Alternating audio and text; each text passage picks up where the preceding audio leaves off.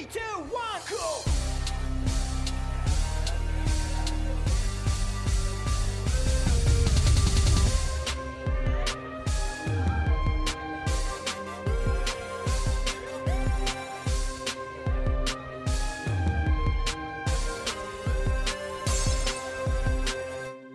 Kommunistenkneipe, der Podcast mit Harro und Flo von DK. Herzlich willkommen in der Kommunistenkneipe. Wir freuen uns heute, einen Gast begrüßen zu dürfen, bei dem es nicht ganz selbstverständlich ist, ihn mal in Präsenz kennenlernen zu dürfen. Wir begrüßen hier ganz herzlich den Jörg Kronauer. Hallo Jörg. Hallo. Moin. Moin. Außerdem begrüße ich ganz herzlich unser, unser Flaggschiff der linken Podcaster-Szene, Flo endlich sag's mal jemand. ja, endlich spricht es mal jemand aus. Sind nur Wahrheiten. Flo von DK, guten Morgen. Moin. Moin. Genau. Hallo, moin. Ja, wir, wir kommen gerade direkt vom, vom Frühstückstisch. Also wir drei, Jörg, Flo und ich, haben gerade gemeinsam gefrühstückt und eine Tasse Kaffee getrunken und nehmen jetzt das Interview gemeinsam auf. Jörg ist sicherlich ganz vielen von unseren Zuhörern bekannt. Äh, wir können seine Artikel in der jungen Welt fast täglich verfolgen. Er schreibt auch in der UZ und äh, ist auch Redakteur im Nachrichtenportal German Foreign Policy. Ja, ja, wir haben jetzt wenig Kosten und Mühen gescheut, äh, die Kommunistenkneipe, und sind First Class nach London geflogen, um New York zu besuchen. Das ist nicht ganz die Wahrheit. Ich habe äh, tatsächlich zufällig Jörg an der Rosa-Luxemburg-Konferenz getroffen und dann hat so ein Zufall zum nächsten geführt. Lange Rede, kurzer Sinn. Der Jörg ist jetzt hier bei uns zu Besuch. Und wir haben uns ein sehr ambitioniertes Themenschwerpunkt ausgesucht, der gar nicht so einfach ist, jetzt in eine, in eine Podcast-Folge dem allen gerecht zu werden. Vor allem mit der äh, ständig dynamischen Tagespolitik, die man hier mitdenken muss. Deswegen müssen Flo und ich auch ein bisschen aufpassen, dass wir uns hier nicht verzetteln. Als Ausgangspunkt, äh, vielleicht auch wie wir die Folge ein bisschen aufbauen wollten, nehmen wir Jörgs Buch, das vor zwei Jahren äh, im Papirossa Verlag erschienen ist, haben ganz viele gelesen, der Aufmarsch. Und das ist unsere Orientierung, dass wir uns auch erst ein bisschen unterhalten werden über die Konfliktlinien zwischen dem Westen äh, und Russland und in, ähm, im Laufe der Folge dann Stück für Stück zu den Konfliktlinien zwischen dem Westen und China wandeln werden. Deswegen fangen wir an mit äh, genau dieser Ausgangssituation, Konflikt Westen-Russland und wie der sich entladen hat.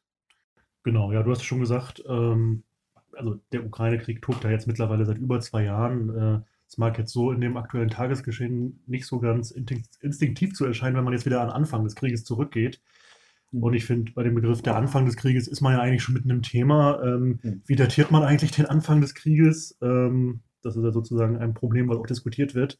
Äh, beginnt das schon mit der NATO-Osterweiterung? Beginnt es erst mit dem, wie es in den bürgerlichen Medien immer so ein bisschen dargestellt wird, am 24.02.22? oder vielleicht noch früher. Ähm, und je nachdem, wie man das sieht, äh, kann man ja den russischen Einmarsch unterschiedlich beurteilen. Also als ein Akt der präventiven Selbstverteidigung zum Beispiel oder als einen brutalen imperialen Angriff. Äh, vielleicht erstmal zur Einordnung. Was muss man über den Kontext und die Vorgeschichte dieses Krieges eigentlich wissen, um sich überhaupt einer richtigen Antwort zu nähern? Vielleicht magst du dazu was sagen. Ja, die Vorgeschichte dieses Krieges ist wirklich ganz äh, existenziell, um den Krieg überhaupt zu verstehen. Ähm, ich persönlich würde sagen, der Krieg hat tatsächlich am 24. Februar 22 angefangen, denn da sind die Kriegshandlungen eben ähm, losgebrochen. Ähm, da hat Russland äh, die Ukraine angegriffen. Das ist schlicht und einfach so. Ähm, aber man versteht das überhaupt nicht, ohne die Vorgeschichte zu kennen. Die fängt letztlich in den 90er Jahren an. Äh, wenn man da zurückschaut, dann sieht man ja, dass Anfang der 90er Jahre es eigentlich von russischer Seite aus nach dem Zusammenbruch der Sowjetunion äh, Angebote an den Westen gegeben hat zur Zusammenarbeit, auch zur Zusammenarbeit mit der NATO. Und es gab zeitweise sogar Überlegungen in der russischen Regierung unter Jelzin damals, äh, dass Russland nicht vielleicht sogar der NATO beitreten kann, um diesen Konflikt, der ja den Kalten Krieg geprägt hat, zu lösen im selben Bündnis zu sitzen und die Sachen gemeinsam zu regeln. Das war die Idee. Ist natürlich eine illusionäre Idee gewesen, denn der Westen hat das von Anfang an abgelehnt. Und ähm, der nächste Punkt ist gewesen, dass dann eine Entwicklung äh, begonnen hat, die in die NATO-Osterweiterung gemündet ist. Auch das war am Anfang nicht selbstverständlich. Ähm, es gab schon relativ früh in den 90er Jahren Überlegungen, die NATO in Richtung Osten zu erweitern. Einfach um den westlichen Einfluss in Osteuropa wirklich festzuklopfen, Russland einflusspolitisch zurückzudrängen. Das ist eine alte Überlegung gewesen. Es gab Anfang der 90er Jahre, auch noch Mitte der 90er Jahre in den USA sehr starke Kritik daran. Na, sehr stark ist übertrieben, aber doch eine wirklich wahrnehmbare äh, Kritik daran, ähm, wo Leute aus dem US-Establishment gesagt haben, das ist gefährlich. Äh, wenn man anfängt, da Russland zurückzudrängen, sozusagen, dann nimmt Russland das als das wahr, was es ja auch ist nämlich als ein Zurückdrängen und eine Macht, die man zurückdrängt, die, ja, das führt zu Konflikten. Äh, diese Einwände, die es in den USA stark gab, die wurden letztlich ignoriert. Die NATO-Osterweiterung wurde durchgesetzt und damit wurde halt tatsächlich praktisch der westliche, das westliche Einflussgebiet und sogar das westliche Militärbündnis, das muss man ja dazu sagen, ist ja ein Militärbündnis, die NATO. Das heißt, das westliche Militärbündnis ist immer näher an die russische Grenze herangerückt, im Baltikum sogar direkt an die russische Grenze. Mhm. Ja, und das ist eben eine Entwicklung, die da angefangen hat und ähm, die letztlich eine der Wurzeln des äh, oder eine zentrale Wurzel des Konflikts zwischen dem Westen und Russland ist, ähm, ja, der sich dann auf vielen Umwegen letztlich im Ukraine-Krieg entladen hat. Mhm. Jörg, ähm, wo wir gerade von historischen Herleitungen für Konfliktlinien gehen wir schon mal ganz kurz in Richtung äh, China und möchten auch hier versuchen, ein bisschen die Konfliktlinien schon mal herzuleiten. Was wir jetzt in dieser Podcast-Folge nicht leisten können, ist sowas Komplexes wie die Geschichte Chinas des 20. Jahrhunderts komplett abzureißen. Dem könnten wir aus Zeitgründen überhaupt nicht gerecht werden. Aber dass China jetzt im 21. Jahrhundert äh, eine Machtstellung eingenommen hat, ähm, das lässt sich nicht weiter weg ignorieren. Das hat auch schon Obama hat das eingestanden mit seinem äh, Pivot to Asia, hat er offiziell auch gesagt, okay, da gibt es eine andere Machtgröße die auch die hegemonielle äh, Vorherrschaft der USA in Frage stellt. Das ist schon mal ein Eingeständnis. Der US-Präsident nach Obama, Donald Trump, hat das dann fortgesetzt mit dem Decoupling. Ähm, jetzt müsste man vielleicht sagen, unter Joe Biden haben wir zum Beispiel, hattest du auch, ich glaube, jetzt hier die Woche geschrieben, zu dem äh, FMF, also das auch taiwanesische Militär Güter in einem fast unbegrenzten Maße äh, geleistet werden können von Seiten des, der USA. Also wir haben eine sehr direkte Entwicklung, wie Stück für Stück im 21. Jahrhundert die Machtstellung Chinas wahrgenommen wird von der westlichen Hegemonie. Und aus der Geschichte kennen wir diese, diese Hegemonieverhältnisse, wenn eine unipolare Weltordnung, die unipolare Weltordnung bestimmt die USA seit 1990, wenn die in Konkurrenz äh, gerät, diese, diese Hegemonie, diese unipolare Weltordnung. Dann haben, kennen wir aus der Geschichte, dass das Ganze harmonisch ausgehen kann, aber auch sehr, sehr disharmonisch. Und du hattest, glaube ich, gerade hier die Woche oder vergangene Woche war es, einen Artikel in der jungen Welt veröffentlicht, der hieß Rotlicht Thukydides Falle. Ja, und hast in, dieser, in diesem junge Welt-Artikel auch diskutiert, die Ursachen, äh, den Kontext von vergangenen Kriegen die auch Graham Allison in der Harvard-Studie rausgegeben hat zu dieser Thukydides-Frage. So, Jörg, jetzt mal zusammengefasst. Ich will darauf hinaus, was genau hat Obama und Trump äh, und vielleicht jetzt auch Joe Biden beabsichtigt mit ihren Strategien, mit ihren China-Strategien erreicht? Was ist diese Thukydides-Falle, die du diskutiert hast? Mhm. Und wie schätzt äh, Graham Allison diese Thukydides-Falle ähm, hinsichtlich der Konkurrenzentwicklung zwischen China und den USA ein? Mhm. Ja. Einmal äh, denke ich, für die ähm, Vereinigten Staaten geht es, ähm, ja, du hast es ja ge gesagt, sie sind äh, praktisch die dominante Macht seit den 1990er Jahren gewesen, zusammen mit den europäischen Verbündeten. Ne, aber klar, die USA waren da die Nummer eins. Und äh, sie stehen jetzt vor der Situation, dass China so stark ökonomisch gewachsen ist, auch politisch weiter Einfluss ähm, gewinnt und auch sein Militär inzwischen so stark aufgebaut hat, ähm, dass es tatsächlich auch eine Großmacht, ich würde sagen, geworden ist. Und China hat tatsächlich das Potenzial, noch weiter aufzusteigen, erstmal ökonomisch, aber natürlich auch politisch. Und damit hat es sogar das Potenzial, die Vereinigten Staaten letztlich irgendwann, jetzt nicht morgen, heute oder morgen, aber übermorgen dann abzulösen als äh, Macht Nummer eins. Das sind 1,4 Milliarden Menschen, ne? die USA haben ein Viertel davon. Und wenn die mal ein Lebensniveau erreicht haben, wie es die USA haben, dann ist einfach China viermal die USA. Ne? Äh, und von daher ähm, ist das äh, aus US-Sicht, aus ähm, Sicht ähm, des US-Establishments, ist das das Ziel Nummer eins, ähm, zu verhindern, dass China die USA abhängt. Das heißt also, der Konflikt mit China ist der Konflikt Nummer eins für die äh, Vereinigten Staaten und das sehen inzwischen in Washington wirklich so gut wie alle so. Also da gibt es keinen Zweifel mehr dran, keinen ernsthaften. Ähm, ja, das ist genau das, was angefangen hat, ähm, bei Obama dann in die erklärte US-Außenpolitik einzugehen, was Trump dann, wie du es ja beschrieben hast, äh, verstärkt hat und was Biden eben weiter verstärkt mit unterschiedlichen Maßnahmen.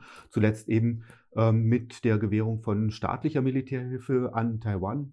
Das heißt also, das ist was, was die USA eigentlich nur souveränen Staaten gewähren, ne? staatliche Militärhilfe man kann ja nicht hergehen und offiziell irgendwelche Milizen aufrüsten. Das kommt ja nicht gut. Ne? Also von daher ähm, ist, ist das nochmal ein wirklicher Eskalationsschritt, dass eben Taiwan auch die staatliche Militärhilfe äh, kriegt und damit, naja, es wird nicht wirklich staatlich anerkannt, aber der Schritt in diese Richtung ist schon, äh, schon deutlich.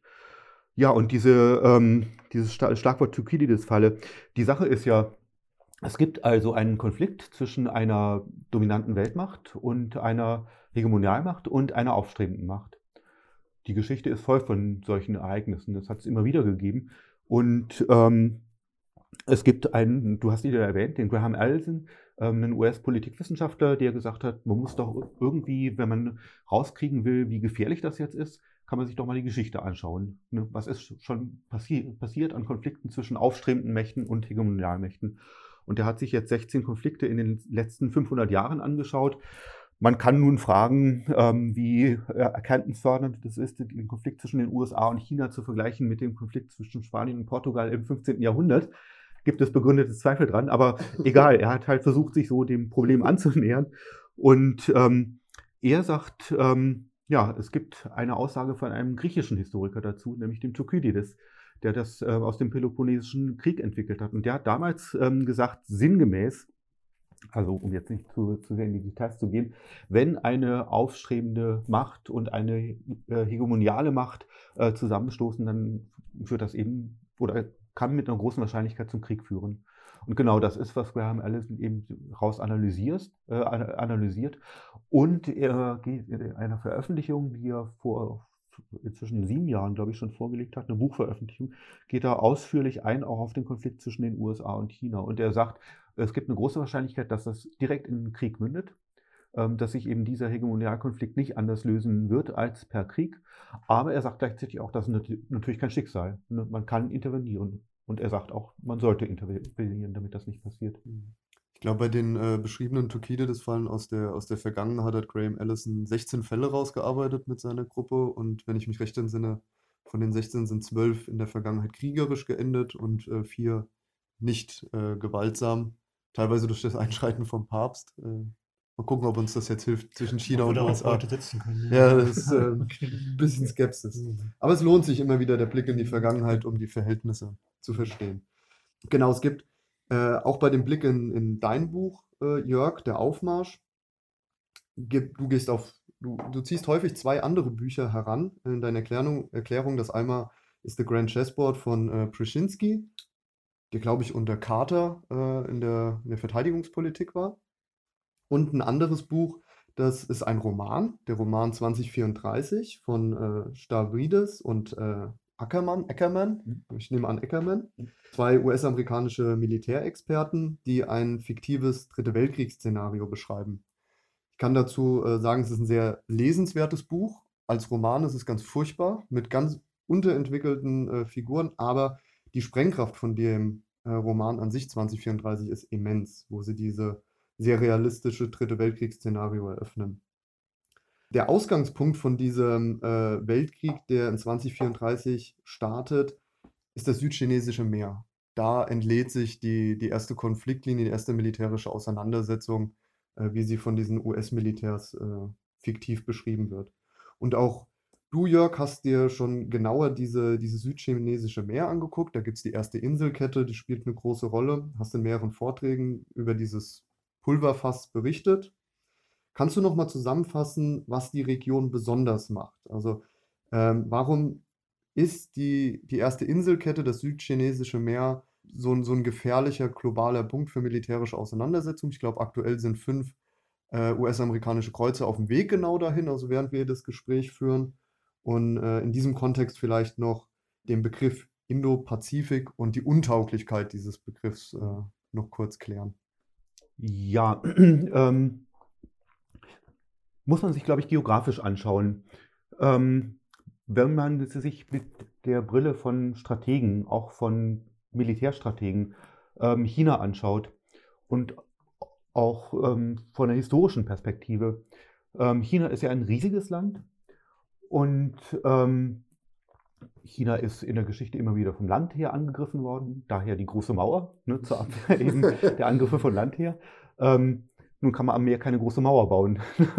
Aber angegriffen worden ist China natürlich auch vom Meer her im 19. Jahrhundert, von der britischen Kolonialmacht. Dann, äh, die sind übers Meer gekommen und haben dann die Opiumkriege geführt und China praktisch in den Ruin gebombt letztlich ähm, über das 19, äh, 19. Jahrhundert hinweg. Das heißt also, ähm, das Meer und die Verwundbarkeit vom Meer her ist für China wirklich ähm, sehr, sehr wichtig in der strategischen Debatte. Ähm, wenn man sich die Geografie mal anschaut, dann sieht man, dass vor der chinesischen Küste erstmal das Meer kommt, aber im Meer gibt es dann tatsächlich so eine lange Kette von Inseln, die im Prinzip in unterschiedlich großen Abständen halt vor der chinesischen Küste liegen. Das fängt an bei Japan, ist schon ein Stückchen weg, klar, ne, aber so aus strategischer Perspektive ist das schon relativ ähm, nah dran. Ähm, Japan äh, erstreckt sich ja Richtung Süden über dann die südjapanischen Inseln. Okinawa ist bekannt ne, für Karate oder eben auch für die US-Stützpunkte dort. Und ähm, dann kommen noch viele kleine, weitere kleine Inseln und dann ist man, wenn man da so Inselhopping betreibt sozusagen, schon fast in Taiwan. Und Taiwan, ganz umstritten, ne, also wirklich heikle Geschichte. Wenn man da von Taiwan aus in Richtung Süden geht, dann landet man auch nach wenigen äh, wenig mehr als 100 Kilometern schon bei ersten Inseln, ähm, die zu den Philippinen gehören. Und die Philippinen erstrecken sich dann weiter in Richtung Süden. Und das ist so eine lange Kette, die reicht letztlich bis nach Borneo, also Malaysia und ähm, äh, Indonesien äh, runter, die so eine lange Reihe vor der chinesischen Küste bildet. Und das strategische Problem ist, ähm, wenn aus chinesischer Sicht eine feindliche Macht diese Inselkette kontrolliert, dann hat diese feindliche Macht die Möglichkeit, China praktisch von den Weltmeeren abzuschneiden. Und das ist einmal, da es ja um eine militärische Überlegung geht, äh, für Militärs wichtig, denn dann kann zum einen China von dieser Inselkette aus angegriffen werden, mit Raketen zum Beispiel.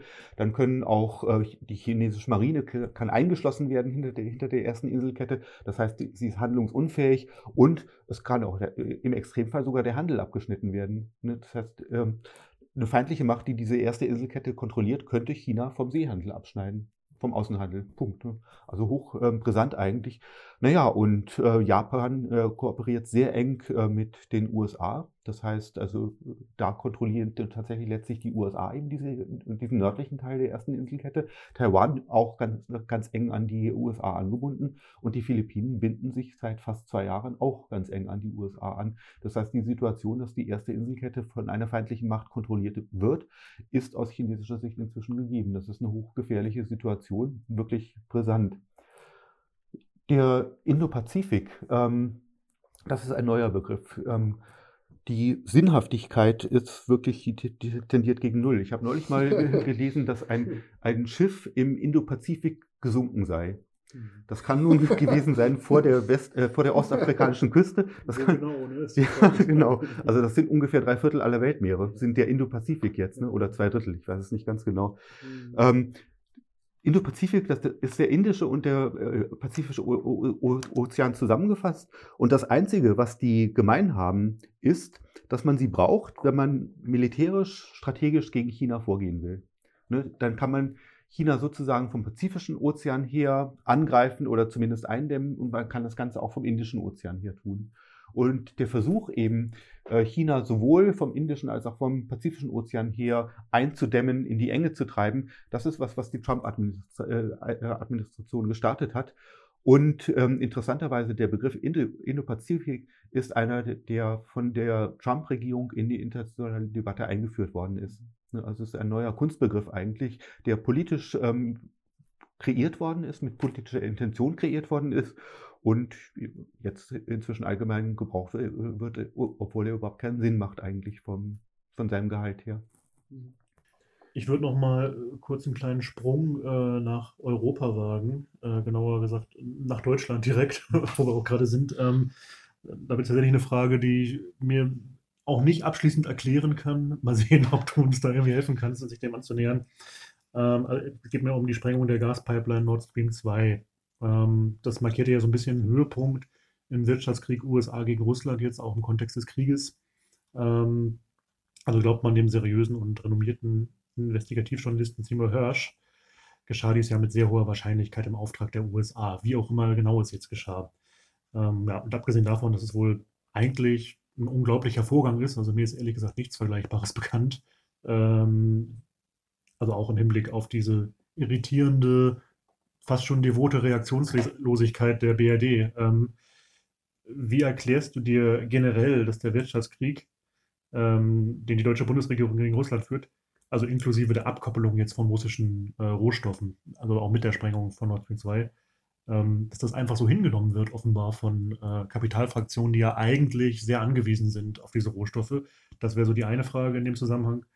Und ähm, ja, wie, wie, ist es zu erklären, dass es äh, so wenig Widerstand innerhalb der deutschen Bourgeoisie gegen diese komplette Unterwerfung von US-Interessen gibt? Mhm. Da hätte ich tatsächlich was anderes erwartet an dem Punkt, weil es ja wirklich verheerend ist für die deutsche Wirtschaft. Vielleicht mhm. hast du irgendwie eine Idee dazu oder so.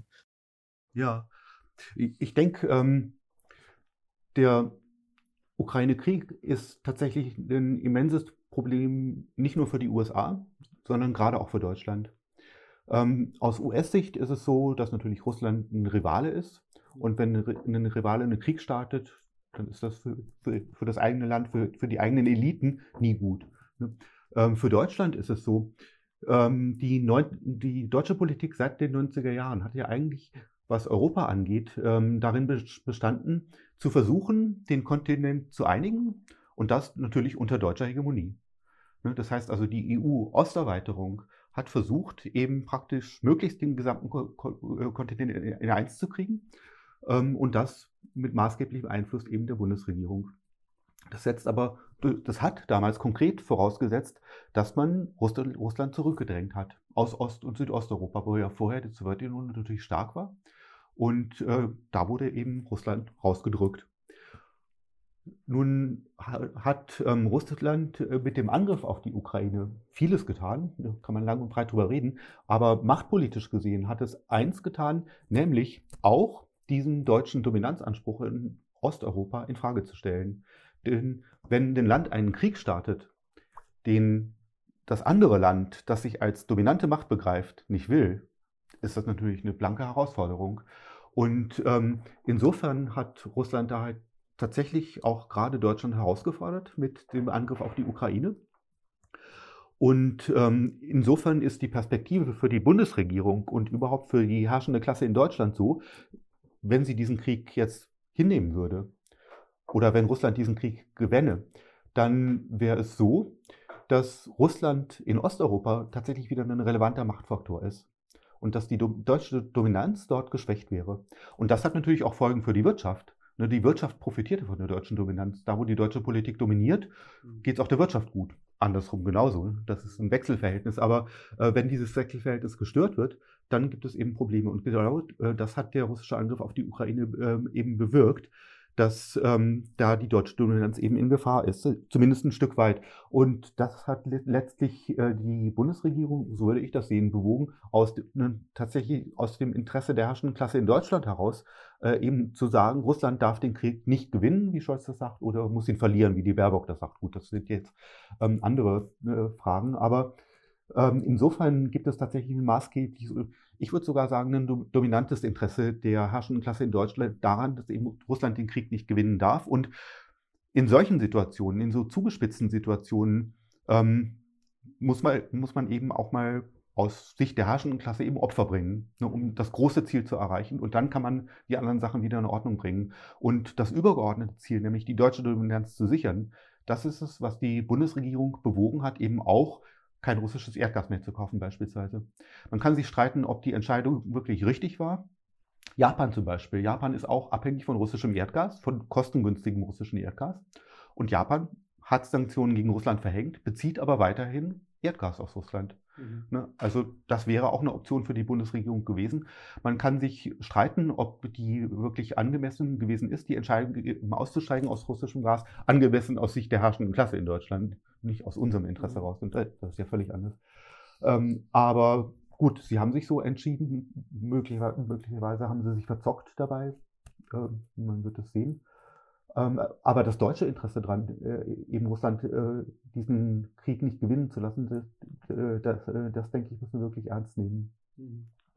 Wenn die ähm, These stimmt, ich würde die teilen von Seymour Hirsch, ähm, dass äh, die USA zumindest involviert waren in die Sprengung der Pipeline, dann ist es ja auch so, dass äh, die USA in diesem Fall dann die Ansicht gehabt hätten, dass da wieder was entstehen kann, eine, eine deutsch-russische Erdgasbeziehung. Ne? und dass man die eben mit der Sprengung der Pipeline dann wirklich hätte verhindern müssen. Ja, ich denke, ähm, viele Marxistinnen und Marxisten haben sich in den letzten zwei Jahren gefragt, wo denn der ideelle Gesamtkapitalist ist, wenn man ihn mal braucht, der hier hätte eingreifen soll.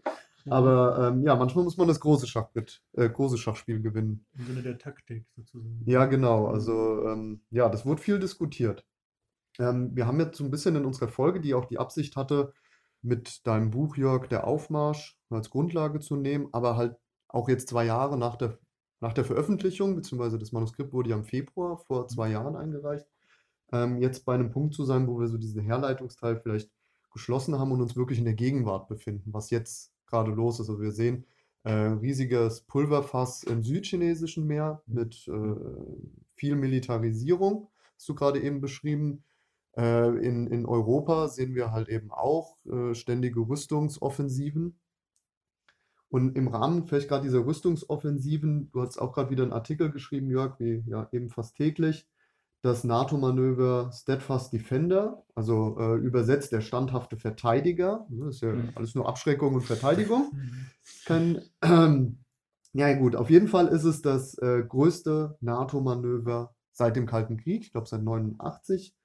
Und die westliche Kriegsallianz probt hier mit 90.000 Soldaten, werden immer genannt, den, er den Ernstfall äh, gegen Russland. Ja, und äh, jetzt gab es da auch wieder diese Woche äh, neue Entrüstungen, ne, wenn der große Schutzpatron USA, ne, Donald Trump, der ja ein Bewerber für eine Bewerbung gerade mhm. durchläuft, wenn hier äh, Zahlungssäumnisse sind in Europa, dann wird dann auch gleich der, der Schutz irgendwie in Frage gestellt. Naja, Rheinmetall-Aktionäre dürfte es gefreut haben. Ich glaube, die europäischen Rüstungshersteller, äh, die haben sich da richtig drüber gefreut, dürfen nicht in Ekstase geraten sein bei der Goldgräberstimmung.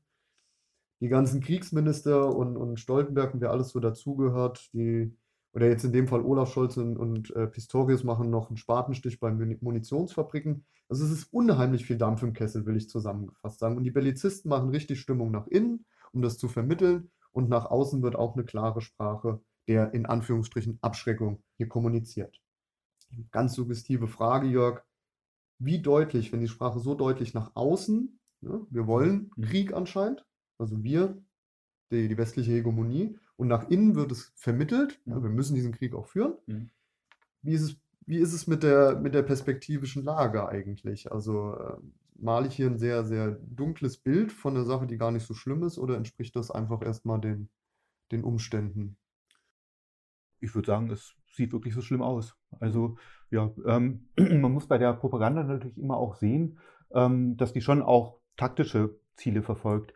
Ähm, wenn so viele Milliarden in die Rüstung gehen, wenn so viele Milliarden auf den Schlachtfeldern in der, in der Ukraine verpulvert werden, ähm, dann fehlen die Milliarden ja woanders. Ne? Dann muss, muss man in den Sozialhaushalten kürzen, dann, dann muss man bei den Menschen kürzen. Und äh, dann muss man denen auch sagen, äh, damit die sich nicht beschweren, warum gekürzt werden muss, in Anführungszeichen bei ihnen. Und ähm, Kriegsangst ist natürlich immer was, was zieht. Ne? Und wenn man den Menschen sagt, es droht Krieg, ne? also Putin droht uns zu überfallen, wahrscheinlich Putin persönlich, ne? Also, Putin redet, das ist ja ein Unding. Ja. Genau. ähm, also wenn man das oft genug sagt ne, und die Leute das glauben, ähm, dann haben die natürlich Panik und dann sagen natürlich alle, oh, okay, dann müssen wir halt unsere Rente opfern oder wie auch immer, ne, was auch immer. Ähm, also dieses taktische Moment ist sicherlich auch da, denn da kommen vermutlich große ähm, Kürzungen noch auf uns zu bei, bei den Milliarden, die die in, äh, ins Militär stecken wollen. Also es kursieren inzwischen Rechnungen, dass äh, in den jährlichen Militäretats künftig äh, 30, 40 Milliarden Euro fehlen. Und die müssen irgendwo her. Ne? ähm, ja. Ja. Äh, aber gut, das ist sicher ein Moment, aber das ist nicht alles. Äh, denn die äh, Spannungen sind wirklich verheerend international. Und ähm, die Gefahr, dass das in einen großen Krieg mündet, ist auf jeden Fall gegeben. Also da reicht schon ein Unfall, um den auszulösen. Hm. Hm. Tja, das ist leider immer sehr ernüchternd. Ne? ähm, Jörg, du hast vergangenes Jahr so eine kleine Artikelserie rausgebracht. Korrigiere mich, ich glaube, sie war 14-teilig. Äh, hatte den Titel Auf dem langen Marsch, äh, Chinas Aufstieg. So eine kleine kompakte Broschüre hatte ich mir letztens zugelegt, war sehr, sehr, sehr lesenswert. Jedenfalls gibt es darin so ein kleines Kapitelchen zur neuen Seidenstraße. Und das ist ja auch ein sehr, auch vom, vom Westen her sehr aufgeladenes Thema, was da alles schlimm dran ist. Tatsächlich, ökonomisch betrachtet, haben wir hier sehr, sehr viele Win-Win-Situationen, die du auch beschreibst in dieser kleinen Broschüre. Xi Jinping hatte es 2013 als einen Wirtschaftsgürtel beschrieben, der sich halt historisch an der, an der historischen Seitenstraße orientiert. Es gibt auch äh, über das Land äh, halt eben diese, diese neue, es gibt auch eine maritime Seitenstraße mit Häfen. Und gerade bei der maritimen Seitenstraße gab es äh, den einen Fall mit dem Hafen in Griechenland, in Piräus.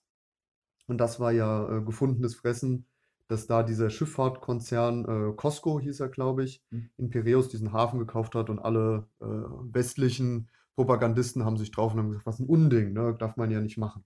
Zum einen, was hat der Westen denn für, für Gegenprojekte zur äh, neuen Seitenstraße und wie siehst du die Entwicklung der neuen Seitenstraße? Ist das nur eine Nuance oder hat das ein, ein starkes Gewicht für auch die zukünftige äh, politische Zusammensetzung in den, in den, äh, in den Machtfragen global gesehen? Mhm. Ähm, Gegenprojekte gibt es schon eine ganze Weile. Die erste, das erste Seidenstraßenprojekt ist sogar eins von der EU gewesen. Das hat in den 90er Jahren angefangen, ist aber gescheitert. Die, die wollten auch gar nicht ähm, ganz bis China kommen mit, ihr, mit ihren Verkehrskorridoren, sondern nur bis Zentralasien. Aber das haben sie nicht gebacken gekriegt. Ähm, ja, es gibt ähm, inzwischen mehrere neuere Gegenprojekte. Das erste hat die EU, ich meine, es wäre 2018 ungefähr gewesen, gestartet. Ähm, da haben sie gesagt, sie wollen einen Verkehrskorridor in Richtung ähm, äh, Zentralasien ausbauen oder mehrere Verkehrskorridore. Auch da ist nichts draus geworden letztlich. Dann gibt es US-Gegenprojekte, wo die USA sagen, ähm, sie wollen weltweit Infrastruktur aufbauen. Die neue Seidenstraße setzt ja erstmal sehr stark auf den Ausbau von Infrastruktur, kommt damit auch gut an. Und äh, die USA sagen, okay, wir können, jetzt, äh, wir können ja auch ähm, ähm, Infrastrukturprojekte in aller Welt finanzieren und damit äh, eben gegen die Seidenstraße konkurrieren. Die EU tut das auch mit Global Gateway. Das ist ein Projekt, wo die EU sagt, wir finanzieren jetzt äh, weltweit Infrastrukturprojekte. Ähm, auch das gegen die neue Seidenstraße gerichtet. Da gibt es inzwischen ein paar Projekte, die zu klappen scheinen, aber überwältigend ist das wirklich auch nicht. Und man muss dazu sagen, weltweit ist der Infrastrukturbedarf wirklich immens. Also alle Ökonomen, die sich damit beschäftigen, sagen, da ist so ein riesiger Bedarf, den kann die Seidenstraße überhaupt nicht decken. Also wenn jetzt die USA und die EU auch noch was machen, ist das nur gut ne, und wird nicht als Gegenprojekt wirken, weil einfach der Bedarf da ist. Ähm, ja, die äh, politische Bedeutung der Seidenstraße erstmal ist es schon so natürlich, dass die neue Seidenstraße hilft, äh, China hilft, seinen Einfluss auszudehnen. Das ist also ein machtpolitisches Instrument auch, neben vielen anderen.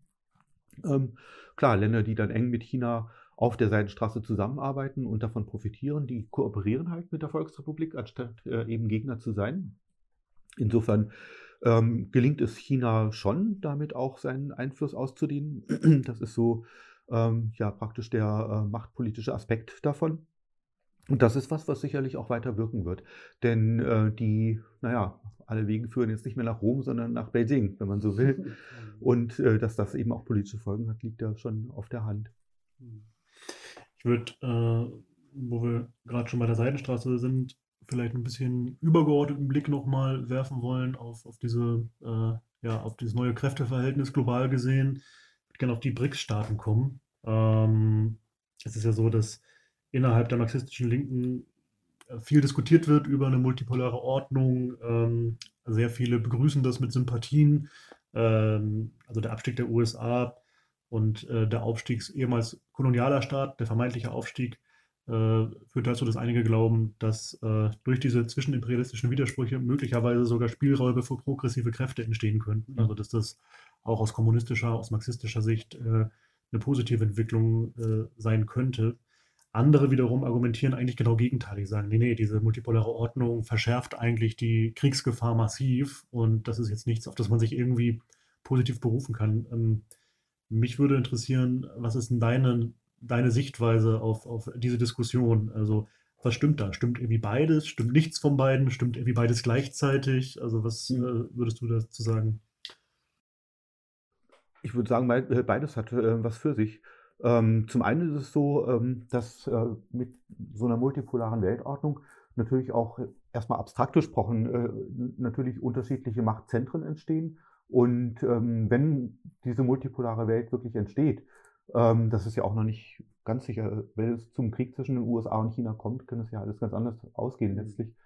Ähm, aber gut, wenn es zu so einer multipolaren Weltordnung kommt, mal wirklich abstrakt gesprochen, äh, das Verhältnis zwischen Indien und China zum Beispiel. Und Indien wäre in einer multipolaren Welt wirklich ein wichtiger Faktor. Ähm, das wäre natürlich, das ist ein Verhältnis, was hoch angespannt ist, ähm, was auch wirklich historisch fundiert angespannt ist. Also ähm, nicht einfach so Spannungen zwischen zwei Staaten, sondern das ist wirklich tief verwurzelt. Das ist ein, tief verwurzelter, eine tief verwurzelte Rivalität zwischen diesen beiden Staaten und die Kriegsgefahr allein da ist, wird schon gegeben bleiben auf absehbare Zeit, ähm, auch in der multipolaren Welt. Und ähm, auch äh, andere Machtzentren werden dann äh, weiter gegeneinander rivalisieren. Auf der anderen Seite ist, wenn die eine multipolare Welt eine westliche Hegemonie ablöst, dann bedeutet das auch, dass schon Freiräume entstehen. Man kann das aktuell sehen, zum Beispiel im Sahel, ne, wo eben die äh, Staaten dort in der Lage sind, so scheint es zumindest äh, bislang, äh, tatsächlich die ehemalige Kolonialmacht Frankreich wirklich abzuschütteln, aus dem Land zu werfen. Und das ist während der Zeit der westlichen Hegemonie nicht möglich gewesen. Das haben die nicht geschafft. Jetzt schaffen sie es, ne, wo alles weltweit ein bisschen aufbricht. Das heißt, da entstehen auch Chancen. Wohin das führt im Sahel, ist offen. Ne? Man muss, muss schauen, wie das weitergeht. Aber da entstehen durchaus auch Chancen für unterdrückte Staaten, für ehemalige Kolonien, aus ihrem Unterdrückungsverhältnis zumindest ein Stück weit auszubrechen. Mhm. Manche würden ja argumentieren, na gut, dann stehen dann halt neue Abhängigkeiten zu vielleicht neuen imperialen Mächten. Äh, würdest du da mitgehen oder würdest du sagen, nee, das Verhältnis ist schon anderes? Also was China jetzt beispielsweise in Afrika mit der Wirtschaftspolitik, Kreditvergabe oder Infrastrukturprojekten äh, macht oder also das ist häufig das, ja. was entgegengehalten wird. Genau. Na gut, der Westen ist weg, aber dann kommen genau. jetzt halt die Chinesen oder genau. die, die, die BRICS-Banken oder so. Auf der einen Seite ist es schon ein großer Unterschied, ob man von einem Block abhängig ist oder ob man die Wahl hat ne, zwischen unterschiedlichen Mächten. Ähm, dann kann man die auch in gewissem Maß gegeneinander ausspielen, äh, hat äh, eben Freiheiten und das funktio funktioniert tatsächlich in Ansätzen schon jetzt. Ähm, das ist das eine. Und äh, das andere ist, ähm, ob das wirklich alles qualitativ gleich ist. Auch das ist eine Frage, die hat mehrere Ebenen, denke ich. Ähm, denn äh, man kann von dem historisch gewachsenen Kolonialverhältnis nicht abstrahieren. Und das haben eben die europäischen Staaten in Afrika, aber nicht China. Also die, diese berühmte Phrase, äh, dass man eben mit Afrika auf Augenhöhe verhandeln will, das tun die europäischen Staaten nicht, weil es, es gar nicht geht. Sie kriegen es gar nicht hin, weil sie aus diesem kolonialen äh, Verhältnis überhaupt nicht rauskommen. China hat das nie gehabt gegenüber Afrika, dieses Verhältnis. Das ist automat, automatisch ein anderes Verhältnis und ähm, ermöglicht dadurch allein im praktischen Umgang ganz andere Möglichkeiten. Auch das ist nicht spannungsfrei, überhaupt nicht, ne? aber es ist eine andere Ebene. Und ähm, es kommt hinzu, dass China erklärtermaßen und auch in der Praxis ähm, seine äh, Kooperation mit Afrika nicht von Bedingungen abhängig macht. Ne, nämlich äh, äh, wie das äh, die westlichen Staaten machen. Bestes Beispiel der IWF, ne, der für seine Kredite dann eben Zugeständnis äh, in der Wirtschaftspolitik äh, verlangt. Das tut China eben auch nicht. Und auch das sind schon wirklich wichtige Unterschiede für etwa die afrikanischen Staaten, die, die dann sagen lassen, okay, dann lieber mit China ne, als mit, ähm, mit ähm, der EU. Die ähm, gegenwärtige Generalsekretärin der äh, Welthandelsorganisation, der WTO, die kommt aus Nigeria und hat neulich mal gesagt, äh, wenn wir mit China verhandeln, dann kriegen wir vielleicht einen Flughafen. Wenn wir mit Deutschland verhandeln, dann kriegen wir eine Belehrung. Mhm. Und das trifft schon viel auch. Ja, wir sind auf jeden Fall mit unserer Folge äh, in der Tagespolitik und auch mit Blick auf die Perspektive angekommen heißt äh, für uns äh, deutsch- oder europäische Marxisten, der Hauptfeind steht im eigenen Land. Äh, lohnt sich natürlich auch der Blick, was machen die, die hiesigen Bellizisten gerade? Wo geht die, die konkret deutsche Kriegspolitik, wohin entwickelt die sich? Der Militarismus in Deutschland, äh, gerade eben schon viel ausgeführt, äh, eklatanten Maß. Agnes Strack-Zimmermann, würde ich sagen, ist eine der, der lautesten Vertreterinnen dieser, dieser Eskalationspolitik. Äh, Karim Natur hat neulich geschrieben, Angriff bleibt der beste Angriff, äh, ist so ein bisschen das Motto dieser Politik.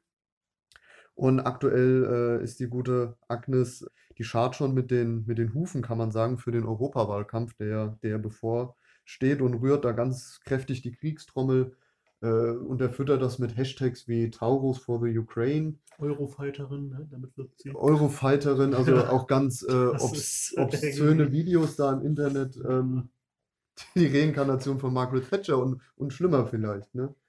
Ähm, jetzt gibt, kommt dazu zwei neue Forderungen, die ich in der Tagespolitik äh, sehr beunruhigend auch finde.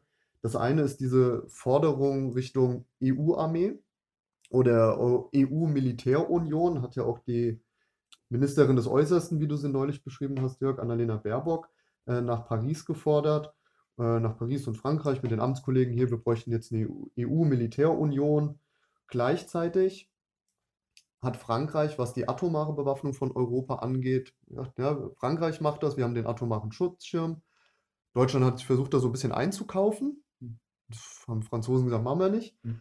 Und die Überlegungen, was wäre denn mit einer deutschen Atombombe? Auch das ist auf einmal in der Tagespolitik, also die Geschehnisse überschlagen sich ja in einem derartigen Tempo. Wenn man überlegt, diese, diese Frage nach einer europäischen Armee, gab es ja schon Adenauers Zeiten zur, zur Wiederbewaffnung, wurde dann vorgeschlagen, komm, machen wir eine EVG, eine Europäische Verteidigungsgemeinschaft. Da hat dann noch 54 äh, de Gaulle dagegen gehalten im französischen Parlament. Nee, die Deutschen äh, müssen wir Nicht schon wieder. nicht schon wieder. Äh, ja, aber es ging jetzt genug Zeit ins Land und äh, diese Sachen werden wieder diskutiert und zwar sehr lautstark. Jörg, für die Frage der europäischen Armee und auch der vielleicht deutschen atomaren Bewaffnung kann man ja auch fragen, welche Potenziale birgen sich dahinter. Vielleicht gibt da ja auch was Gutes dran zu erkennen, was ich nur übersehe, aber gleichzeitig natürlich auch, welche Gefahren sind verbunden mit einer europäischen Armee, die dann auch unter Umständen äh, atomar einsatzfähig ist. Mhm.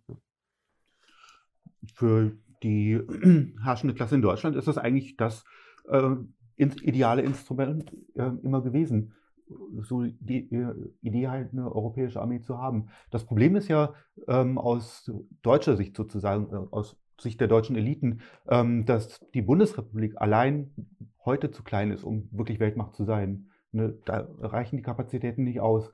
Und ähm, dazu bräuchte man halt einen Verstärker. Ver- Verstärker. Ähm, Und als solcher Verstärker gilt äh, eben in den deutschen Eliten schon lange eben die äh, EU und das auch auf militärischer Ebene. Sie sind ja seit mehr als 20 Jahren dabei, eigentlich äh, sowas wie eine EU-Armee aufzubauen ähm, oder Armee der Europäer oder, oder wie auch äh, das immer genannt wird in den unterschiedlichen Konzeptionen. Ähm, wenn es dazu kommen würde, dass diese EU-Armee tatsächlich aufgebaut wird, ähm, da gibt es immer noch große Zweifel daran. Ich glaube letztlich nicht, äh, dass es dazu kommt, aber man weiß es nicht. Ähm, wenn es dazu kommt, dann ist, ist natürlich die Frage, in wessen Interesse wird die dann eingesetzt? Und es wird nach Lage der Dinge entweder deutsches oder französisches Interesse sein, denn das sind ja die stärksten Mächte in der EU. Ähm, und ähm, ja, dann wird das natürlich ein Instrument sein, das aggressiv im Sinne des deutschen oder des französischen Imperialismus eingesetzt wird. Also überhaupt nichts Friedliches, ganz im Gegenteil.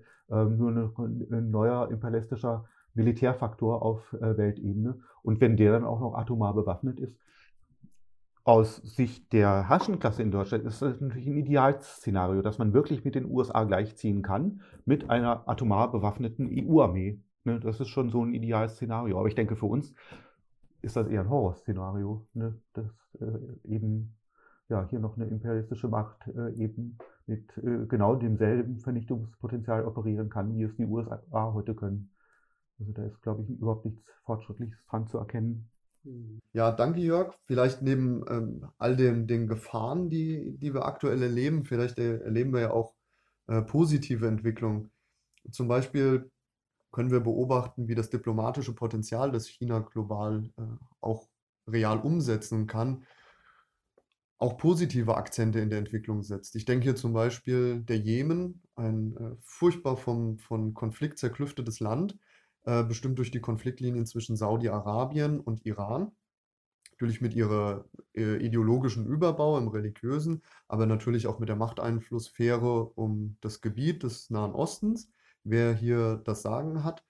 Und diese Spannungspolitik, die da über Jahrzehnte geherrscht hat, auch mitmotiviert vom, vom Westen, primär von den USA über ihren Akteur Saudi-Arabien, hatten ja ein Interesse, dass dieses Spannungsverhältnis, diese Konkurrenz der beiden ein bisschen lähmt. Jetzt ist was passiert, nämlich die Verteuf also vom Westen verteufeltes China bringt auf einmal Diplomaten beider Parteien an den Tisch. Mhm. Und Waffenruhen finden auch statt korrigiere mich, Jörg, aber momentan mhm. wird mhm. in, diesen, in dieser Konfliktlinie keine Waffengewalt ausgeführt. Mhm. Äh, Wie hat China das geschafft? Wie gelingt es China, so einen lang brodelnden Konflikt dazu intervenieren und einen Fuß in die Tür zu kriegen, mhm. dass sich die Konfliktlinien miteinander unterhalten? Mhm. Ja, das ist eine hochspannende Geschichte. Man muss dazu sagen, dass China da nicht von Anfang an dabei war, sondern relativ spät eingestiegen ist in die Konfliktvermittlung.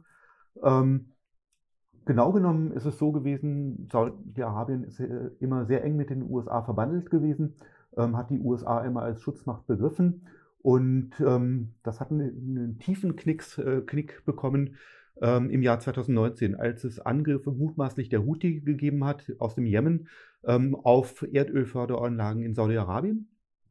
Da ist ähm, im Sommer 2019 von einem Tag auf den anderen äh, mit Drohnen und Raketenangriffen ähm, sind äh, wichtige saudische Erdölförderanlagen äh, zerstört worden, äh, sodass die saudische Erdölförderung von einem Tag auf den anderen praktisch halbiert worden ist. Und das ist schon immens. Das ist ein schwerer Schlag für Saudi-Arabien gewesen. Und ähm, Saudi-Arabien hat, dann natürlich geschaut, ähm, wie macht man weiter? Die USA waren die Schutzmacht. Wie reagieren die USA? Und die USA haben mehr oder weniger nicht reagiert. Das heißt also, die saudische Regierung hat damals gelernt, im Ernstfall sind die USA nicht verlässlich. Und äh, sie haben daraus die Konsequenzen gezogen. Sie haben gesagt, dann müssen wir unsere Politik umorientieren. Das haben sie auch ge gemacht. Es gab auch andere Gründe dafür. Äh, Saudi-Arabien ist dabei, seine Wirtschaft neu zu strukturieren. Denn das mit dem Erdöl, das geht nicht mehr ewig, das ist völlig klar. Das heißt, die brauchen eine eigene Industrie, die brauchen auch so, so wie Tourismus zum Beispiel, wo man viel Geld verdienen kann. Die Emirate tun das ja jetzt schon mit Tourismus viel Geld verdienen. Die Saudis wollen das auch. Nur weder Touristen kommen noch äh, Unternehmer bauen Fabriken, wenn da die Raketen runterhageln. Also da muss schon ein gewisser Friede muss her aus ähm, saudischer Sicht für diese Strategie. Und insofern haben die nach der Erfahrung im ähm, Sommer 2019, dass die USA nicht verlässlich sind, haben sie das Ruder rumgerissen und haben gesagt, wir verhandeln jetzt mit Iran. Wir versuchen eine Verhandlungslösung hinzukriegen mit unserem, für unseren alten Konflikt mit Iran. Und sie haben mit Vermittlung von Irak und von Oman zu verhandeln begonnen. Das hat sich hingezogen, das ist dann unterbrochen worden, dann ist es irgendwann festgefahren gewesen. Und ähm, dann gab es aber zumindest in Saudi-Arabien das klare Bedürfnis, trotz dieser festgefahrenen Situation weiterzumachen. Und das war die Lage, als ähm, Ende 2022 der Xi Jinping äh, Saudi-Arabien besucht hat. Und da wurde, nach allem, was man weiß, eben tatsächlich besprochen, ob China da, da, nicht unterstützend eingreifen kann, weiter vermittelnd eingreifen kann. Und der Xi hat offensichtlich Ja gesagt, denn äh, dann ist China wirklich intensiv in die Ver Vermittlung zwischen Saudi-Arabien und Iran eingestiegen. Und es ist tatsächlich gelungen, dann im März vergangenen Jahres eine Übereinkunft zwischen Saudi-Arabien und Iran hinzukriegen, die äh, vorsieht, dass beide Seiten sich diplomatisch wieder annähern, Kontakte wieder aufnehmen und die Zusammenarbeit ausbauen. Und das läuft tatsächlich bis heute. Warum China das geschafft hat, äh, zum einen hat China wirklich eine fähige, äh, hochqualifizierte Diplomatie, einfach fachlich gesehen. Das heißt, die können was, die Leute. Ähm, das zweite ist, dass China natürlich ein unglaubliches ökonomisches Potenzial hat. Das heißt, wenn China sinngemäß sagt, wenn ihr euch einigt, dann könnt ihr gute Geschäfte machen, denn wir finanzieren das dann, das hat dann Gewicht. Ne, und ähm, auf die Weise ist es halt dann äh, tatsächlich zustande gekommen, äh, dass äh, China eben zwischen Saudi-Arabien und Iran diesen Abgleich erzielt hat. Das ist für die USA in doppelter Hinsicht ein schwerer Schlag gewesen. Die USA haben ja immer, du hast es ja erwähnt, äh, immer auf Spannungen im Nahen Osten, im Mittleren Osten gesetzt, nämlich darauf, Saudi-Arabien gegen Iran zu unterstützen. Ne? Und klar, wenn die sich streiten, dann freut sich der Dritte, ne? denn äh, dann sind Saudi-Arabien und Iran in der Region beschäftigt und äh, können nichts anderes mehr außerhalb tun. Ähm, das ist jetzt durchbrochen, dieses Prinzip. Ähm, dadurch ist, auch die ähm, US-Dominanz im Mittleren Osten wirklich vielleicht gebrochen schon, auf jeden Fall schwerst angeknackst, ich würde sagen fast schon gebrochen. Und das Zweite ist natürlich, was man auch festhalten kann, die äh, Entwicklung ähm, in Richtung auf friedlichere Verhältnisse im Mittleren Osten funktioniert in dem Fall tatsächlich mit China. Und zwar aus einem materiellen Interesse raus. Denn China hat natürlich auch Interesse an den Geschäften im Mittleren Osten. Ne? Das ist für chinesische Unternehmen hochprofitabel, auch mit diesen reichen Erdölstaaten da Geschäfte zu machen. Ne? Es ist also eine Win-Win-Win-Situation, wenn man so mhm. will, für alle drei Beteiligten. Ähm, aber es ist äh, tatsächlich so, dass die US-Dominanz mit Spannungen im Krieg verbunden ist von der Analyse her. Ähm, und äh, äh, dass eben die chinesische Politik da tatsächlich mit der Entwicklung in Richtung auf Frieden verbunden sein kann. Ne? Das muss nicht immer und überall so sein, aber in diesem Fall aus den materiellen Interessenlagen raus ist es tatsächlich so. Mhm. Was ja erstaunlich ist, ist, dass da tatsächlich offenbar die USA auch gar keine Bestrafungsmöglichkeiten mehr hat oder irgendwie nicht sanktionierend angreifen kann. Also in der Stellung mhm. sind sie offensichtlich nicht mehr. Ja. Mhm. Ich würde noch mal äh, kurz einen Sprung in den Westen machen, wobei Sprung eigentlich nicht, weil das Ganze hängt ja zusammen. Äh, wir sprechen jetzt die ganze Folge immer vom Abstieg der westlichen Hegemonie, um Aufstieg des globalen Südens oder des Ostens. Ne? Mhm. Ähm, aber das ist ja vielleicht auch nicht differenziert genug. Es ist ja schon so, dass es auch innerhalb äh, der westlichen Bündnisse unterschiedliche Interessen gibt und auch Konflikte. Also ich finde zum Beispiel, das war im Vorfeld des Ukraine-Konfliktes sehr deutlich, noch unter Merkel, wie das Deutschland schon andere Interessen hat als jetzt die USA. Ähm, oder auch was das China-Geschäft angeht, da ist ja die BRD auch ganz anders involviert ähm, ökonomisch als jetzt China. Da gibt es auch Abhängigkeiten, keine Frage, aber äh, könnte ich mir schon vorstellen, dass es da andere Interessen an militärischen Konflikten oder nicht gibt. Ähm, kannst du da noch mal ein bisschen die Konfliktlinien zeichnen und was das bedeutet vielleicht für die Entwicklung der nächsten Jahre? Ähm, zwischen den USA und ähm, zum Beispiel Deutschland, Deutschland, halt, sagen wir mal. Ja, gut, es ja, gibt auch genau. Frankreich, Deutschland, Rivalitäten, aber vielleicht ja, genau. Beispiel genau. Deutschland, mhm. USA. Ja, genau, genau. Ja, das ist ähm, hochkomplex auch. Also die Interessenlage ist durchaus unterschiedlich. Was Russland angeht, ähm, war eher die Geschichte immer so, ähm, dass ein massives Interesse, äh, Interesse, auf deutscher Seite am russischen Erdgas da war. Ne, das war praktisch die kostengünstige ähm, Energiegrundlage für die deutsche Industrie. Ganz existenziell und das ist der Grund äh, dafür gewesen, warum die Merkel wirklich ähm, hartnäckig daran festgehalten hat, trotz äh, massivem US-Druck und warum sogar der Scholz noch äh, eigentlich bis zum Schluss an Nord Stream 2 festzuhalten versucht hat. Ähm, das heißt, ähm, das ist schon äh, der Fall gewesen. Ähm, auf der anderen Seite muss man sagen, dass äh, eben seit dem Beginn des Ukraine-Krieges und äh, vor allem auch seit der Entscheidung ähm, eben der Bundesregierung auch aus dem russischen Erdgas auszusteigen, dass da einiges ins Rutschen geraten ist zwischen den USA und Deutschland, äh, was die Machtpolitik oder äh, die Machtpotenziale angeht. Ähm, es ist ja faktisch so, dass mehr oder weniger ähm, das russische Erdgas ersetzt wird durch US-amerikanisches Flüssiggas. Das heißt also, das kommt nicht alles direkt nach Deutschland, zum Teil nach Belgien oder in die Niederlande und wird dann weiter transportiert. Das heißt, ähm, äh, in den Importstatistiken ist das nicht unbedingt äh, direkt, äh, direkt erkennbar. Ähm, aber es ist tatsächlich stark US-Flüssiggas, was eben inzwischen hier in Deutschland ankommt. Und das bedeutet, dass die Abhängigkeit von US-Flüssiggas deutlich gestiegen ist. Ne, also Abhängigkeit von russischem Erdgas ersetzt durch Abhängigkeit von US-Flüssiggas. Flüssiggas. Das ist so die eine Seite. Die USA verdienen daran sehr gut. Das heißt, das ist auch wieder sozusagen ein Abfluss in die USA ne, von Einflusspotenzialen. Und ähm, gleichzeitig, äh, man muss jetzt schnell Rüstungsgüter kaufen, denn der Konflikt, es, Konflikt eskaliert. Diese fertigen Rüstungsgüter, zum Beispiel Kampfjets, gibt es in den USA. Mhm. Das heißt, man kauft jetzt wieder Waffen verstärkt in den USA. Auch das zum Nutzen der Vereinigten Staaten, einmal der Industrie, dann natürlich äh, auch ähm, in Bezug auf die damit verbundenen politischen Abhängigkeiten. Ne, also im Moment ist es so, dass es bei diesen transatlantischen Rivalitäten zwischen Deutschland und den USA die USA eindeutig gewinnen. Und das auch auf industrieller Ebene. Die haben ihre milliardenschweren Infrastrukturprogramme, ähm, auch sonstige Investitionsprogramme. Und was passiert? Deutsche Autokonzerne bauen, um von den Fördergeldern in den USA profitieren zu können, neue Fabriken in den USA auf. Auch Zulieferer bauen dorthin und nicht mehr hier in Deutschland. Ne, also da gibt es eindeutig ähm, Verluste sozusagen, Einflussverluste auf ähm, deutscher Seite im Moment äh, zugunsten äh, der USA.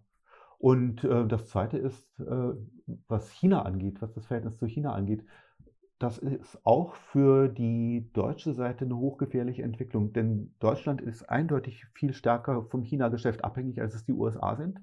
Ähm, das ist völlig klar. Und ähm, ein Decoupling, also eine Entkopplung der Volkswirtschaften des Westens von, den, von der Chinas, äh, das würde ganz eindeutig die deutsche Industrie sehr schwer treffen. Äh, das sagen auch alle so, das ist überhaupt kein Geheimnis. Es würde die US-Industrie sicherlich auch ein bisschen treffen, aber längst nicht so schwer. Das heißt, wenn das eintritt, wird es zu einem weiteren Machtverlust im transatlantischen Verhältnis äh, kommen. Und das heißt also, Deutschland würde weiter an Einfluss im Verhältnis zu den USA verlieren. Also man kann sehen, wie die aktuelle Entwicklung äh, da zu Ungunsten Deutschlands und auch der EU läuft. Und ähm, ja, zugunsten der Vereinigten Staaten. Das mal so rein abstrakt gesprochen. Wenn ich da ganz kurz, da fällt mir einfach dazu ein, auch äh, wie Brzezinski in seinem Buch Die einzige Weltmacht schon im Vorwort sogar warnt, es darf kein starkes Eurasien geben. Also das, was der USA als Welthegemon am gefährlichsten werden kann, ist ein Eurasien. Also wenn Russland und Deutschland gemeinsam eine starke Politik machen, dann ist dahinter ein Machtpotenzial, was die Möglichkeit hat, selber eine unipolare Weltordnung zu schaffen. Mhm. Also das muss verhindert werden. Ne, damit wäre Nord Stream 2 vielleicht oder die mhm. ganz gut erklärt, was da passiert ist. Jetzt hat ja aber blöderweise durch diese Taktik, die ja auch ausgeübt wird, Russland Richtung Osten. Und auch wenn es viele Konfliktlinien auch zwischen, Osten, äh, zwischen Russland und China gibt, mhm. scheint sich ja da äh, eine gute, gute Partnerschaft zu entwickeln. Auch mit einer hegemonialen Möglichkeit hier äh, die USA zu übertrumpfen. Also China alleine vielleicht schon, aber dann noch mit dem Partner äh, Ist mhm. das schon ein gewaltiges Potenzial, was sich hier äh, entfaltet. Und davor warnt ja Brzezinski von vornherein, wenn die USA stark bleiben will, darf das nicht passieren, kein Eurasien und kein stark China-Russland. Was macht die USA jetzt, um China und Russland zu entzweien? Das wäre ja die taktisch nächste logische Schlussfolgerung, wenn man seine Schachfiguren bewegen will. Ja. Das ist die Politik, die Trump vorschlägt, ne, nämlich ähm, den Konflikt nicht mehr gegen Russland zu richten, ähm, Russland, Russland sein zu lassen, sinngemäß, und wirklich alles gegen China zu werfen und Russland eher Angebote zu machen, um einen, einen Keil zwischen Russland und China zu treiben. Das ist im Prinzip das, äh, wo diese Politik drauf rausläuft. Und, es ähm, ist ja nicht nur so ein Hirngespinst von Trump, sondern es ist ja tatsächlich eine, eine Fraktion in, bei den US-Republikanern, die genau diese Politik haben will. Also das wäre wär praktisch die Antwort darauf. Mhm. Ich glaube, in diesem Tucker Carlson-Interview, egal was man jetzt davon hält, so, es wurde mhm. ja so als Propagandashow mhm. dargestellt, ist es natürlich ein Stück weit auch, aber ich glaube schon, dass da auch Signale gesendet wurden von Putin, äh, gab es ja auch Passagen, die so ein bisschen andeuteten, passt mal auf, Leute, irgendwie, äh, wir können doch, wir können es doch auch, also ich glaube, es war auch adressiert an diese Fraktion in der USA, mhm. so, wir können auch wieder einen Deal machen und wieder zusammenarbeiten. Euer eigentliches Problem ist doch China, hat er jetzt nicht direkt gesagt, aber ähm, so mhm. kann man das interpretieren. Also diese Linie gibt es auch. Ne? Also nicht nur am Westen gibt es unterschiedliche Interessen, es gibt auch nicht diesen Ostblock, altes Wort, nein, aber ja. diesen, diesen, diesen Block ja. zwischen, zwischen äh, Russland und China gibt es ja so widerspruchsfrei jetzt auch nicht. Ne? Ja. Also Aber bei genau diesen Weltordnungsdiskussionen haben wir das ja auch häufig. Haben wir aktuell eine unipolare Weltordnung? Ja, muss die denn dann zu einer multipolaren werden oder gibt es halt eben auch eine Blockbildung mit einer bipolaren Weltordnung, mhm. wie wir sie aus dem Kalten Krieg kennen? Also zum Beispiel Europa und USA geeint gegen Russland und China. Mhm. Und der Rest der Welt muss sich dann so ein bisschen äh, organisieren, ob man dazwischen oder zu den Blockgrößen dann dazugehört. Also das ist, glaube ich, genau das, wo wir die nächsten, weiß nicht, deine Einschätzung, Jörg, 20 Jahre diese Entwicklung beobachten dürfen im Live. Ja, ja. wir werden dabei sein. ähm, wo wir bei den Interessen sind, es gibt ein noch relativ junges Zitat von diesem unsäglichen Roderich, so heißt er, ne? Roderich. Roderich Kiesewetter. Roderich Kiesewetter. Äh, der hat, der, das ist ein CDU-Verteidigungsexperte, wie es jetzt immer heißt, also Verteidigungspolitiker. wird, wird man heute schnell, ne? Ja, Experte ja. ist man schnell. genau, Roderich Kiesewetter. Ähm, Im Dezember 23 nämlich sagte er wortwörtlich, wenn die Ukraine zerfällt, sind die Folgekosten viel größer, als wenn wir jetzt viel stärker reingehen. Äh, und wenn Europa die Energiewende vollziehen will, also wird ökologisch auch argumentiert, braucht sie eigene Lithiumvorkommen. Die größten Vorkommen in Europa liegen in der Donetsk-Luhansk-Gebiet, also in diesem Gebiet in der, Ukra in der Ostukraine. Nach der Befreiung ukrainischer Gebiete sei der Konflikt auch eine extrem wirtschaftliche Frage. Also da sagt ein Vertreter des deutschen Imperialismus eigentlich mal relativ ehrlich, äh, ungeschönt, ohne ideologischen Überbau, was er so denkt. Äh, aber wenn man das mal ernst nimmt, ist ja die Frage jetzt, wo auch wieder über Verhandlungen vielleicht oder so gesprochen wird, kann der deutsche Imperialismus sich überhaupt eine Niederlage in der Ukraine erlauben? Also, wenn man mhm. das mitbedenkt, äh, da gibt es ja doch ein sehr starkes Interesse daran, dass Russland sich nicht durchsetzt. Wie würdest du das einschätzen? Ja, auf jeden Fall. Auf jeden Fall. Also wie gesagt, schon ähm, allein aufgrund der äh, machtpolitischen Erwägung, äh, dass dann die deutsche äh, Dominanz in Osteuropa wieder bröckeln würde. Ne? Aber sowas verstärkt das ja nur, nur die, diese Argumente. Also das würde ich ganz genauso sehen. Also dann hältst du es auch für eher unwahrscheinlich, dass so Fraktionen, die jetzt auf Deals mit Russland setzen, ähm, also sich durchsetzen oder das ist nochmal eine andere Frage, glaube ich. Ähm, wenn man jetzt irgendwie einen Deal erzielt, ist es ja keine Niederlage, also keine wirkliche Niederlage für den Westen. Ähm, die Möglichkeit, ähm, sozusagen einen Waffenstillstand herzustellen und einen Abgleich zu finden, die ist im Herbst ziemlich breit ähm, diskutiert worden, hinter den Kulissen halt. Ähm, da gab es schon die Idee, jetzt praktisch diese ukrainische Offensive, die, zu nichts geführt hat, im vergangenen Jahr dann noch laufen zu lassen und danach aber auch mit Blick auf den US-Präsidentschaftswahlkampf äh, eben zu einem Abgleich zwischen Russland und der Ukraine zu kommen und äh, den Konflikt praktisch einzufrieren. Gab es unterschiedliche Modelle. Eins war das Korea-Modell, das halt so zu machen wie zwischen Süd- und Nordkorea. Noch andere Modelle.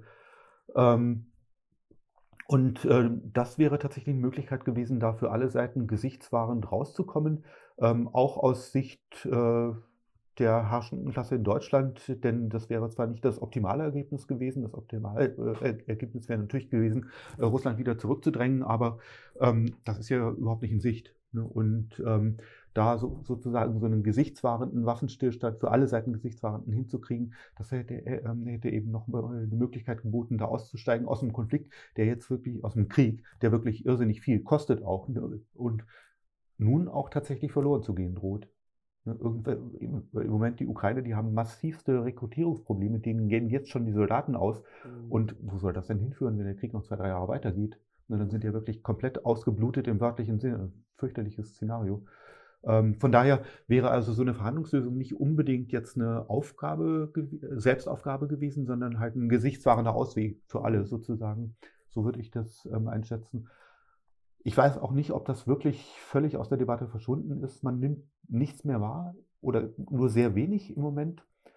Ähm, woran es gescheitert ist, ist mir persönlich nicht ganz klar. Zelensky hat das definitiv abgelehnt, diese Versuche. Und ähm, es gab zeitweise Versuche, eben äh, Zelensky da äh, durch, äh, auch durch Druck aus den eigenen Reihen äh, zum Einknicken zu kriegen. Also der Salushny, der jetzt mhm, abgesetzte mhm, Oberbefehlshaber, der ist ja plötzlich vom Economist gehypt worden. Mhm. Ne? Also erstaunlich eigentlich. Ne?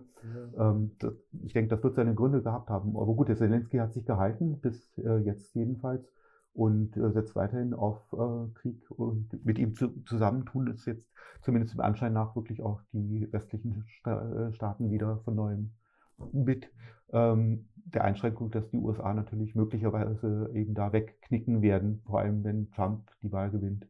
Mhm. Ja. Ja, ich hätte jetzt beinahe gesagt, es bleibt spannend, aber es bleibt natürlich schaurig. Das sind ja äh, auch mm. irgendwie immer sehr düstere Perspektiven, wenn man ja. über diese Frage spricht gerade in der Frage muss man ja wirklich auch inzwischen zynischerweise fast fragen, ja, welche Soldaten sollen denn in den Blutmühlen noch zermahlen werden? Ja. Weil sie haben ja quasi eine ganze Generation bereits zermahlen. Es, es werden noch Berufungs-, Einberufungsbefehle auch auf sehr, sehr fragliche Weise dann noch Leuten zugestellt, also äh, jungen Ukrainern, ja. äh, die eigentlich überhaupt nicht wehrfähig sind nach, nach dem, mittlerweile ja, ja. Und, und also da wird älteren Menschen ja, mittlerweile. Also die arbeitende Klasse der, der die Ukrainer, die führen ja an der Front quasi real diese Auseinandersetzung der, der herrschenden Interessen des Westens und ja, die werden da halt zermahlen und äh, das ist äußerst, äußerst zynisch und ähm, das, das beobachten wir hier ohne, ohne wirklich starke Friedensforderungen, muss man auch sagen. Also in, in die, die deutsche Friedensbewegung wird ja äh, irgendwie so in eine Seniorenecke gepackt Mhm. äh, und dif- diffamiert, traurigerweise. Mhm. Ich hoffe auf bessere Zeiten, dass wir mal wieder eine stärkere Friedensbewegung sehen. Auch Also in jeden- Deutschland. Das ist auf jeden Fall notwendig. Ähm, genau. Also wir hoffen, dass wir ein bisschen zumindest zur Aufklärung beitragen mit solchen Folgen. Ähm, ja, wir könnten wahrscheinlich jetzt irgendwie noch stundenlang weiterreden. Allein heute Morgen beim Frühstück haben wir gemerkt, das Thema China, äh, wahrscheinlich könnte man sich da drei Stunden drüber austauschen. Ja. Äh, genau, an dieser Stelle müssen wir aber zum Ende kommen. Ja. Ähm, Leider. leider, Leider, wirklich äh, genau. sehr schade. Aber du musst einen Zug bekommen, mal sehen, ob er kommt. Das ist die Frage Ja. immer. Ähm, Jörg Kronauer, vielen Dank, dass du in der Kommunistenkneipe da warst. Wenn wir es nochmal machen, dann müssen wir entweder nach London reisen oder machen es vielleicht online. Vielleicht bist du ja auch nochmal hier. Schauen wir mal. Ähm, ja. Wenn immer so die Frage ist, wir fragen ja immer am Ende so nach kleinen Spenden, ne, wo die Spende hingeht. Vielleicht mal ein zwei First-Class-Tickets für dich Ja, und ja, mich. genau, genau. Damit wir in Jörg in London mal besuchen. War ich noch nie, wäre mal Genau. nett. Also mit ausgesuchtem Hotel. ja, was Schönes. Ne? ja, vielen Dank. Vielen Dank, Jörg. Danke Ja. auch an Harro und Euch danke. Ja. Bis zum nächsten Mal, oder? Bis Jörg? zum nächsten Mal. Tschüss. Ciao. Tschüss. Liebe Kneipenfreundinnen, noch nicht wegschalten, denn wir haben eine kleine Bitte an euch.